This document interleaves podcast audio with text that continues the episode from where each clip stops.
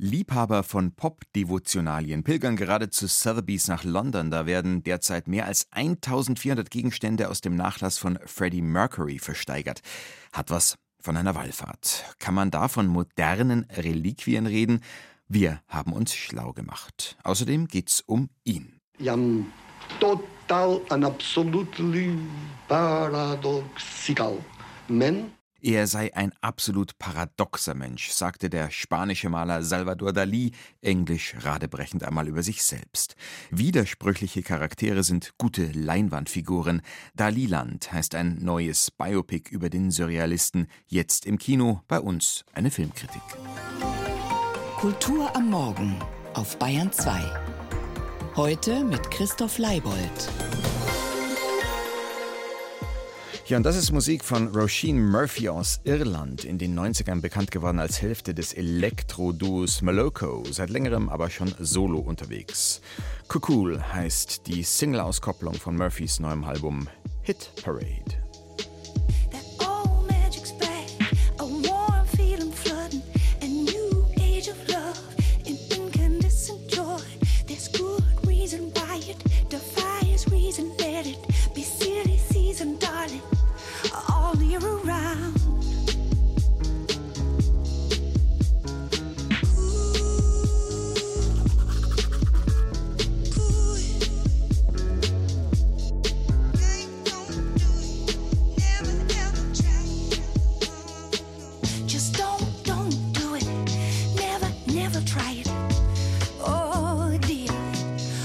sparked a riot.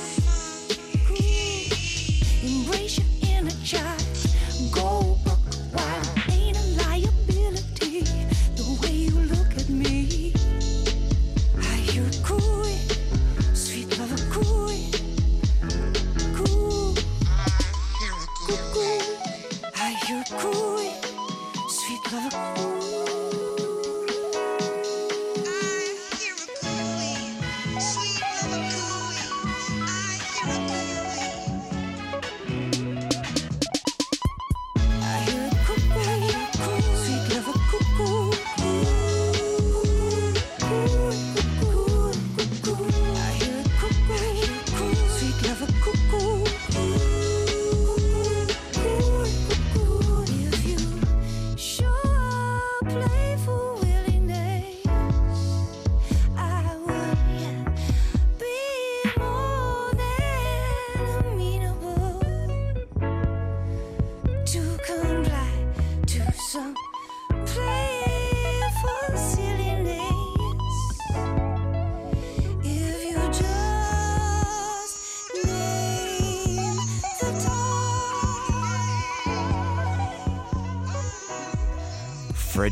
Mercury, den legendären früh verstorbenen Frontmann der Band Queen, darf man getrost zu den Heiligen der Popgeschichte zählen quasi kultisch verehrt. Wenn also im Auktionshaus Sotheby's dieser Tage über 1400 Gegenstände aus dem Nachlass Mercurys unter dem Hammer kommen, dann hat das was von Reliquienversteigerung. Denn Reliquien, das sind ja nicht nur Gebeine Heiliger, sondern eben auch Hinterlassenschaften aus deren persönlichem Besitz.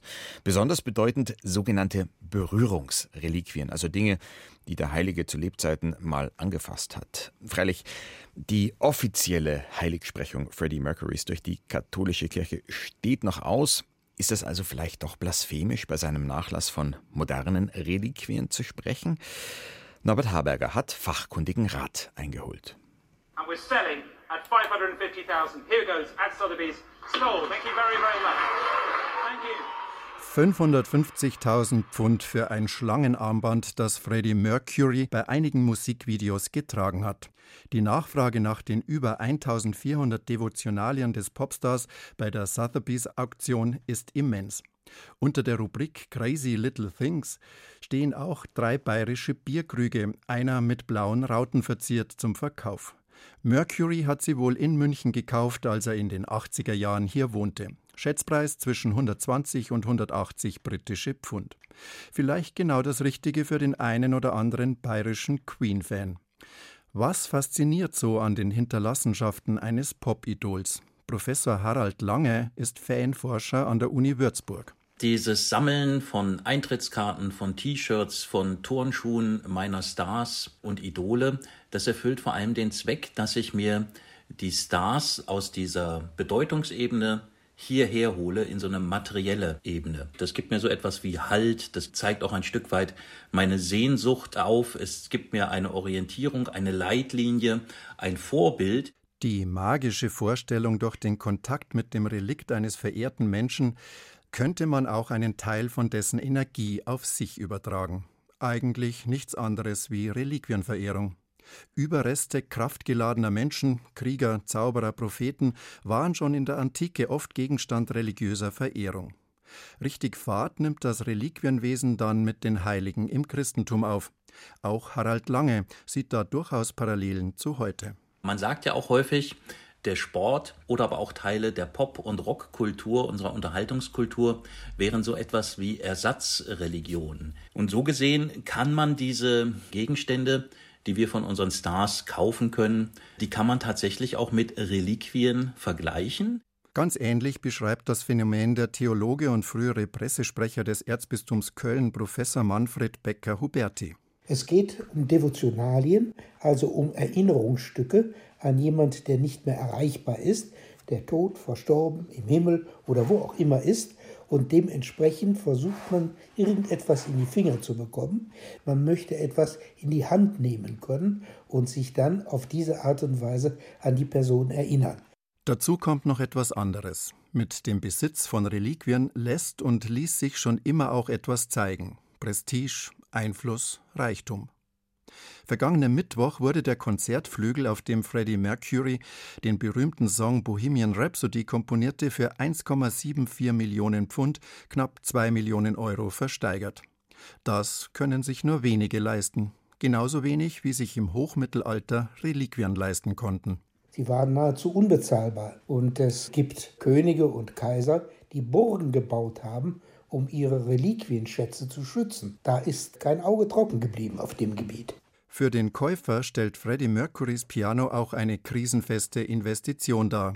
Fanforscher Harald Lange bemerkt seit langem, dass der Devotionalienhandel neben Aktien und Kunst ein ernstzunehmender Wirtschaftsfaktor geworden ist. Man kann bestimmte Reliquien aus der Fankiste, so nenne ich das jetzt einfach mal so, tatsächlich auch als Wertanlage begreifen.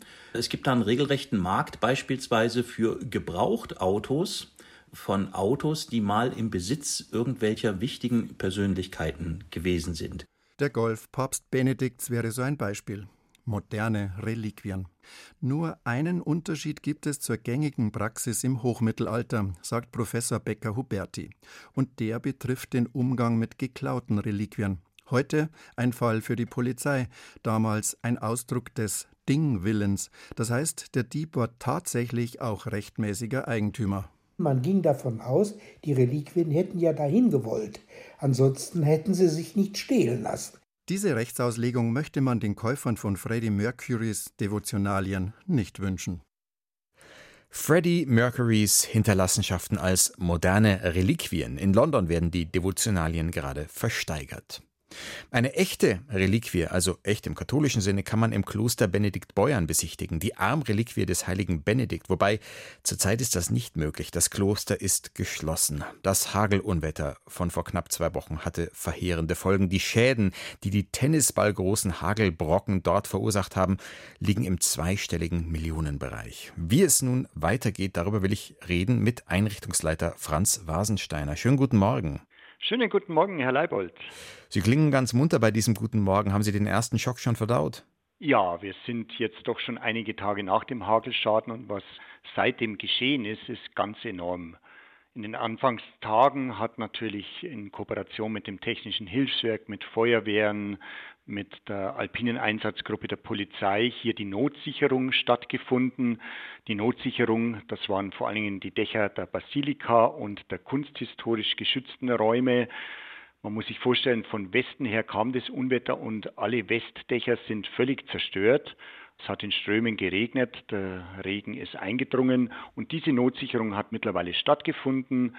Es sind noch Firmen hier da, die räumen jetzt alles auf. Das meiste ist sogar schon beseitigt an Bergen von Dachziegeln und von zerborstenen Fenstern. Wir sprechen da von einigen hundert zerborstenen Fenstern. Die Glasscherben lagen überall in den Räumen. Aber Gott sei Dank wie ein Wunder. Erstmal, es gab keinen größeren Personenschaden. Und jetzt eben nach einigen Tagen schaut das Ganze schon wieder etwas besser aus, nicht mehr so katastrophal wie am ersten Tag oder wie in den ersten Tagen nach diesem Unwetter. Jetzt reden wir einerseits von Gebäudeschäden, aber Sie haben ja schon gesagt, dann dringt eben, wenn Dächer kaputt sind, Wasser ein. Sind denn auch Kunstschätze in der Basilika oder zum Beispiel die erwähnte Reliquie in Mitleidenschaft gezogen worden oder waren es nur Gebäudeschäden? Wesentlich sind es Gebäudeschäden, weil eben THW und Feuerwehr sehr schnell gehandelt haben. Aber wir haben natürlich schon auch Wasserflecken in kunsthistorisch wertvollen Räumen. Das Ausmaß muss man hier noch genau sichten. Das heißt, man sieht Wasserflecken an manchen Stellen. Wir sprechen hier von vielen Gewölbebauten und inwieweit das Wasser natürlich hinter dem Gewölbe oder oberhalb des Gewölbes auch Stellen durchnässt hat, das wissen wir nicht. Es sind aber bereits äh, Fachkundige hier vor Ort, haben alles besichtigt, sowohl die Basilika als auch den Osttrakt vom Konventbau, in dem sich der wertvolle frühbarocke Festsaal befindet das hält sich im Moment, sage ich mal, in Grenzen. Sie haben schon gesagt, man hat sehr schnell die Dinge gesichert. Also es gibt äh, Spanplatten vor kaputten Fenstern, es gibt Planen über Lecks und Teile der Dächer sind eben auch schon repariert. Mitte der Woche hieß es mal, teilweise könnten sie vielleicht sogar am Sonntag schon wieder aufsperren. Ist das zu schaffen? Im Moment ist bis Sonntag definitiv geschlossen. Wir sind jetzt selbst dabei. Im Normalfall äh, haben wir hier sehr viele Gäste. Zum einen natürlich unsere Kernaufgabe, hier Jugendbildungsmaßnahmen und Jugendsozialarbeit durchzuführen. Wir reden da im Normalfall von 200 bis 250 jungen Gästen, die täglich im Kloster vor Ort sind, um an Bildungsangeboten teilzunehmen. Daran ist in diesem großen Stil jetzt überhaupt nicht zu denken. Natürlich im Moment steht die Sicherheitsfrage im Vordergrund, weil immer noch die Dachdecker natürlich beschäftigt sind, Dächer gleich neu wieder ja nicht komplett einzudecken, aber zerborstene Ziegel rauszunehmen, neue einzudecken. Von daher muss erstmal klar sein, wie verlaufen hier auch die Verkehrswege und das müssen wir jetzt erst kurzfristig entscheiden, wann tatsächlich wieder eine Öffnung stattfinden kann. Aber das kann ich im Moment jetzt noch nicht äh, festlegen. Im ehemaligen Meierhof des Klosters hat das Trachtenzentrum des Bezirks Oberbayern Ausstellungsräume. Das ist jetzt erstmal ins Freilichtmuseum Glendleiten umgezogen. Da ist die Rückkehr, wie man hört, ungewiss. Genau, im Meierhof ist auch eines der Gebäude, die eben keine Schalung haben. Das heißt, wir haben hier nur Dachziegel oben. Das hat zum Teil auch denkmalpflegerische Gründe, damit die Luftzirkulation besser ist. So war mal die Vorgabe eben. Da ist der Schaden erheblich größer, weil die Dachziegel natürlich geborsten sind und der Regen direkt auch eindringen konnte. Und drunter liegen dann diese Räume. Das heißt, da haben sich einfach die alten Balken auch vollgesaugt. Äh, dann ist das Ganze durchgesickert, hat Rigipsdecken natürlich in Mitleidenschaft gezogen. Die Bausubstanz an sich und die Statik ist muss man ganz klar sagen, nicht gefährdet. Aber bis man natürlich die Feuchtigkeit aus diesen Decken wieder rausbringt, das wird eine Zeit dauern, weil es natürlich jetzt auch ganz schnell um Lüften und um Entfeuchten geht. Je länger die Feuchtigkeit drin ist, desto größer wird natürlich die Gefahr auch von Schimmelbildung, von Wasserflecken. Und bevor das nicht alles äh, ganz behoben ist, kann natürlich eine Rückkehr vom Trachtenquant in dem Sinn auch nicht möglich sein. Die ketzerische Frage, ob so eine heiligen Reliquie nicht das Unwetter hätte fernhalten können, die verkneife ich mir, aber hadern Sie ein bisschen mit dem Herrgott, dass er das Unwetter gerade über dem Kloster Benedikt Beuern so heftig hat niedergehen lassen. Es hätte ja auch ein paar Kilometer weiter südlich oder nördlich durchziehen können. Na, wissen Sie, das Erste, äh, was wir machen, ist, wir sind dankbar dafür, dass wir an so einem schönen Ort leben und vor allen Dingen, dass hier nichts passiert ist, was Personen stark gefährdet hat. Also auch ich persönlich bin ein gläubiger Mensch und ich äh, versuche in meinem ganzen Leben immer dafür dankbar zu sein, was wir haben und nicht mit dem Herrgott zu hadern, ob er dieses oder jenes macht. Ich glaube, wir sind nicht die Marionetten vom Herrgott, der oben sitzt und an den Fäden sieht und hier mal einen Hagelschauer niedergehen lässt. Und von daher sind wir erstmal dankbar, optimistisch und zuversichtlich, dass wir das peu à peu auch wieder aufbauen, damit hier Jugendarbeit wieder geschehen kann. Das ist unsere Kernaufgabe mit dem Motto, damit das Leben junger Menschen gelingen kann. Und das St. Florians Prinzip verschon mein Haus zünds andere an, wäre natürlich auch nicht die feine katholische Art. Einrichtungsleiter Franz Wasensteiner vom Kloster Benedikt Beuern war das. Zu den Schäden nach dem Hagelunwetter vom Ende August und zum Stand der Reparaturarbeiten. Alles Gute Ihnen weiterhin. Herzlichen Dank, Herr Leibold.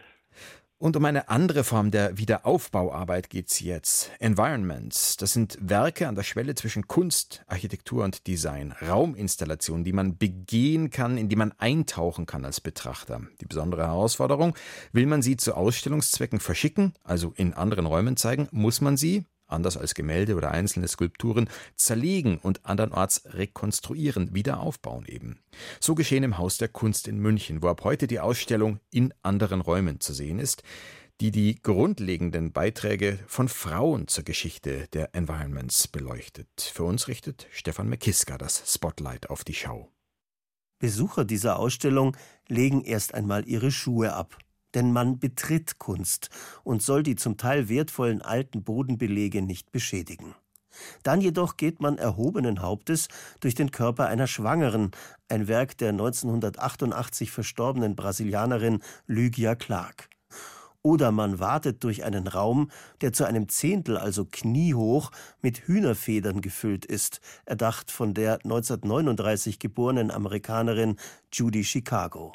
Man darf mit dieser Environment-Kunst interagieren, also zum Beispiel mit Hühnerfedern werfen oder sich in einen bunten Schutzraum aus Matratzen zurückziehen, den die Argentinierin Marta Minuchin konzipiert hat. Wer sich hineintraut, hört innen Musik der Beatles, und zwar nur solche aus dem Jahr 1964. Minuchin sagt, sie habe für die Armen und die Kranken einen Rückzugsraum schaffen wollen. Alle gezeigten Environments existieren nur durch diese Ausstellung noch einmal.